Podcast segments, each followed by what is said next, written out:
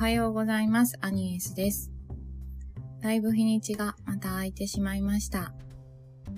えー、今日は日曜日なんですが、えー、パパと娘は、えー、ポケモンの映画をね、朝から見に行くって言って、今日が最終日、公開最終日みたいなので、駆け込みで行っているので、その間はちょっと一人でぼーっとできる時間かななんて思ってます。えー、最近は、えー、朝、仕事の前に、あの、掃除をするんですけど、前はあの、よく掃除機を使ってたんですけど、最近あの、ほうきを持ってね、あの、母親が結婚した時かな、だからもう十何年経ってる、結婚のするときに放棄をね、なん、よくわかんないけど、新居っていうかね、その、新しく夫と住む場所になんか持ってきてくれて、で、それがずっと、たまに使ったりとかはしてたけど、そんなに頻繁には使ってなかったんですけど、最近そのほうきを、腰ぐらいの高さかなあの、短いほうきなんですけど、それを持って、家中を履いて、ほうきってすごい手軽でいいんですけど、やっぱ埃が飛んでっちゃうので、それが嫌だったんで、いろいろ調べたら濡れた新聞紙をね、やっぱり昔みたいに、あの、あちこち、部屋のあちこちにこう散りばめてみたいなことをやって、あの、工夫したりしながら、あと、ハリミっていうちりとり、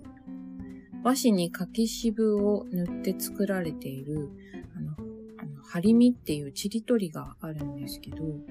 それが非常に、持ちやすくていいんですね。ほうきとの、竹ぼうきとの相性が非常に良くて。で、それをこう持ちながら家中、狭い小さい家ですけど、で、ちょっと掃除して、はい、今、ほっと一息、ちょっとあったかいね、紅茶なんか飲みながら、おしゃべりしようかなって思ってます。最近はなんか、甘い飲み物がなんかやっぱり美味しいなって思う、紅茶に、こう、紅茶に蜂蜜を入れて飲むのがすごい好きです。うん、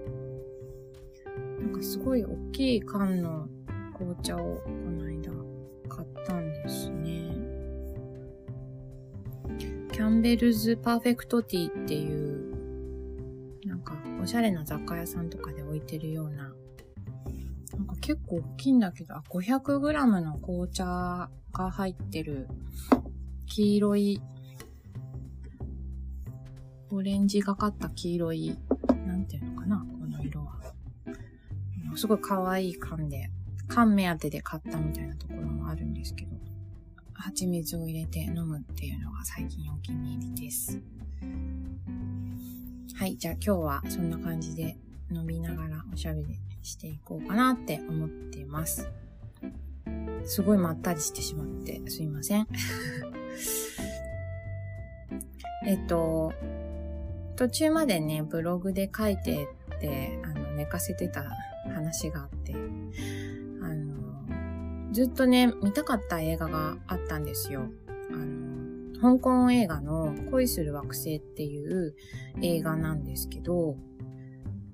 なんで見たかったかっていうと、ちょっとよくわからないけど、なんか存在、その映画のことはずっとしてて、なんか CM でもやってたのかな？わかんないんですけど、あ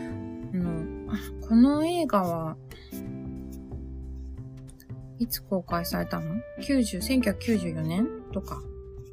なんで、だいぶ前に公開された映画なんですけど、あの、この映画の、で使われてる歌があって、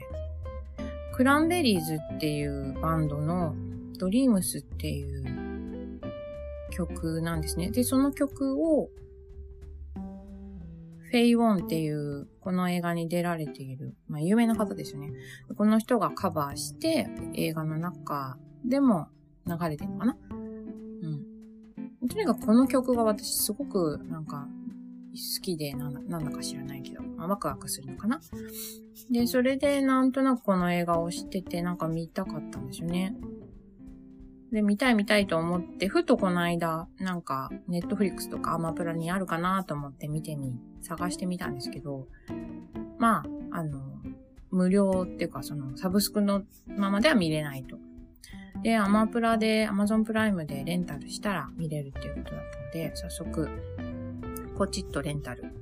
してみました。なんだろうな、イメージしてた通りですごい良かったんですよね。なんか、この映画って、1994年とか95年とかに公開されているんですけど、これ返還前の香港が舞台になってるんですね。えー、香港が返還されたのが97年なので、その数年前ですよね、94年頃なのでね。そのなんか、なんだろうな、香港の街の危うさとか、わい雑さとか がこう画面からこう、匂う、香るようにね、なんかこう伝わってきて、独特のカメラワークとかもあったりとかして、なんかね、あ、こういう香港を見たかったんだよなっていう、期待通りの香港からイメージするなんか危うさとか、怪しさ、なんていうの？でもなんか魅惑的なみたいな感じ？そういう演出なんですよね。それがすっごくこう、引き込まれてしまって、非常になんか、思った通りにいい映画でしたね。期待通りの映画でした。まあ、香港とか上海とかって、なんか、私、日本人なので、あんまりなんかその政治的な歴史的なこととかもなんか何もわかってないで育ってるんですけど、結構なんかイメージ的にアヘン窟とか闇組織とかがこう、街の一角にあって、そういう闇、影の部分と、そうは言ってもその西側諸国との経済発展、こう海の貿易が盛んだったりとかして、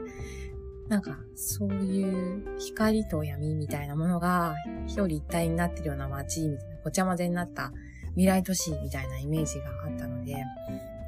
あの、この映画、こう、オムニバスストーリーみたいな感じで、前編と後編で分かれているんですけど、前編の方の街の感じは思った通りの、なんかある意味理想化されたこう街が映画の中で出てくるので、すっごいかっこいいなって、クールだななんて思いながら見てました。いや、この映画ね、だから24年前の映画なんですよね。なんですけど、なんかね、あんまりその古臭さ、20何年も経ってるみたいな感覚がね、あんまりなかったですね。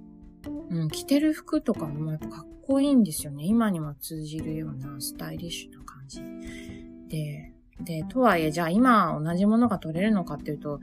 多分絶対取れないだろうなっていう、まあ時代背景はね、今難しいですからね、そういう自由な感じとかね、出せないと思うので、そういう意味で言うと、こう今のデジタルとか 3D とかでこう、綺麗にね、映像が作られていくっていう、なんかね、作り方だと、この映画のなんかフィルム感っていうか重さみたいなものは、ちょっとなかなか出せないんじゃないかなって。しかもなんか中国語のタイトルが、重慶森林とかちょっと読み方わからないんですけど、って書いてあって、4文字で書いてあって、なんかその重さとかもすごい、なんか香港映画って感じですごい良くて、で、日本語のタイトルも恋する惑星って言うんですけど、なんかそのネーミングとかも、なんかすごいな、もうめちゃくちゃかっこいいなっていう、かっこよさが溢れた映画でした。なんか街、夜の街、香港の夜の街のこうネオンとかね、バーってひめき合ってたりとか、市場のね、なんかごちゃごちゃってなってたりする人がこう溢れ返って活気があるような商人たちが、あのインドの人とかね、移民の人も暮らしながらごちゃ混ぜになってる雑多な人混みとかね。っていう、ごちゃごちゃした一面がありつつ、と思いきや、こう近代的なね、長いエスカレーターが出てきたり、地下鉄の未来都市感とかもあったりとかして、香港っていう土地柄のね、蒸し暑い感じ、こうそういうのも感じるような、温度感をね、こう見てて感じ取れるような映画です。で、まあ、この中でね、私は、やっぱフェイ・ウォンとトニー・レオンの後半の方が結構人気みたいなので、やっぱり私もそっちが結構好きで見てたんですけど、なんかね、あの、後半の方はフェイウォンが非常にアメリーみたいな感じに見えてきて、あのちょっとやってることは、なんだろう、ストーカーみたいなね、怪しいことやってるんですけど、まあ、とっても可愛いんで、あの、なかなかあのね、なんだろう、モンチッチみたいな、お猿さんみたいなショートヘアをね、フェイウォンさんがしてるんですけど、めちゃくちゃそれが可愛いんですよね。なんで可愛いんだろうと思って、あの、本当彼女にしか似合わないんじゃないかっていう感じがするんですけど。まあ、それと一緒にですね、トニー・レオンっていう、すごいかっこいい、あの、人が出てくるんですけど、この人もですね、お家に帰ると、なぜか、あの、白いブリーフ姿が見られるっていう、すごい謎なんです。そこで一気になんか、時代を感じるっていうか、24年前みたいな感じな、白ブリーフみたいな感じで、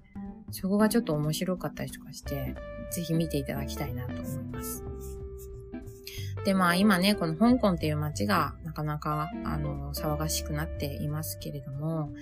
だ今だからこそやっぱりこの映画を見て、なんか、なんか自由を感じる部分が私の中にもあるのかもしれません。今も、今のね、香港もよく行ったこともないし知らないんですけど、なんかね、やっぱりあて弾圧されてるのを見ると、なかなか今はこの映画は絶対作れなかっただろうなっていうふうに思います。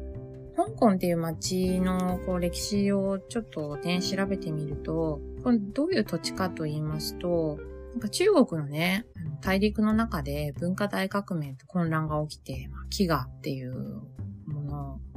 大陸で起きて、共産党からね、逃げてきた人たちが移り住んだ場所がこの香港という街なんだそうです。とはいえ、えっと、ここで暮らしていくっていうためには、その中国に対して顔が利くっていう中国人としての側面と、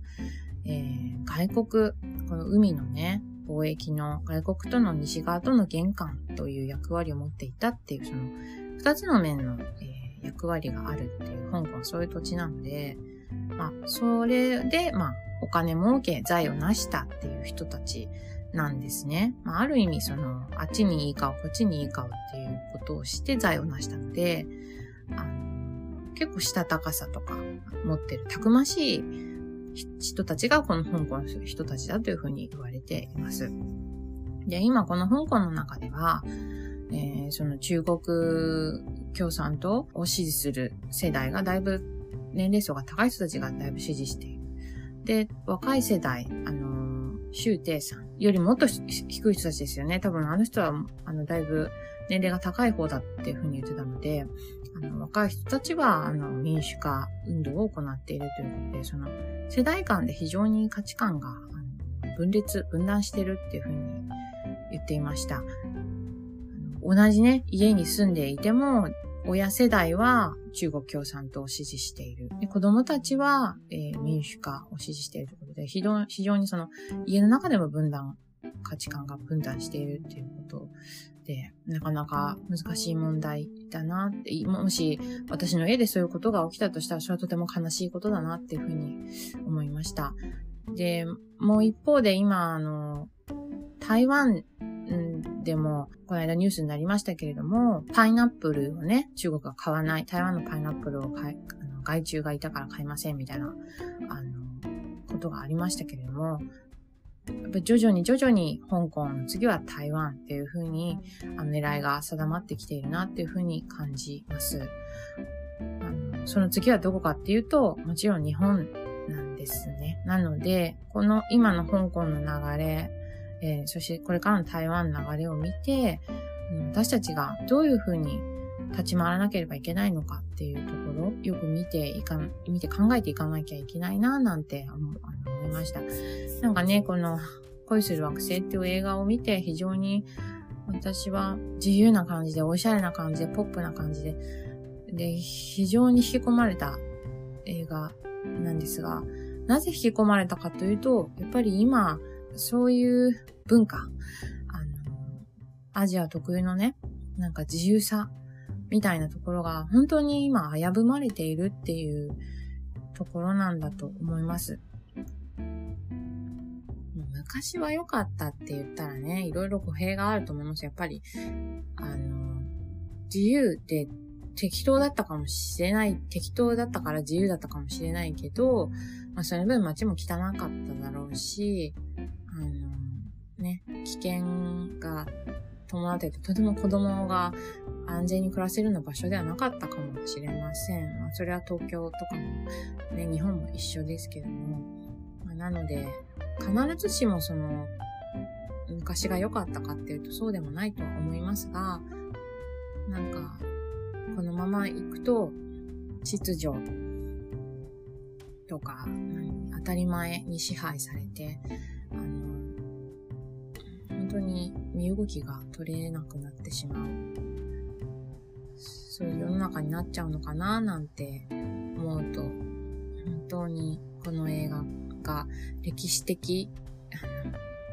なんか、事実、史実として非常に貴重な映画なんじゃないかななんて思います。もう絶対今では撮れないと思います。他にもなんか面白い香港映画とか、なんかその街のなんか活気とか自由さとか、なんだろうな、人々の生活とか、そういうものが香港とか台湾の生活が垣間見れるような映画が、映画とかなんか、コンテンツがあったらぜひ教えていただきたいです。なんかまとまらない話になってしまいましたが、今日はこんなところで終わりにしたいなと思います。では、また。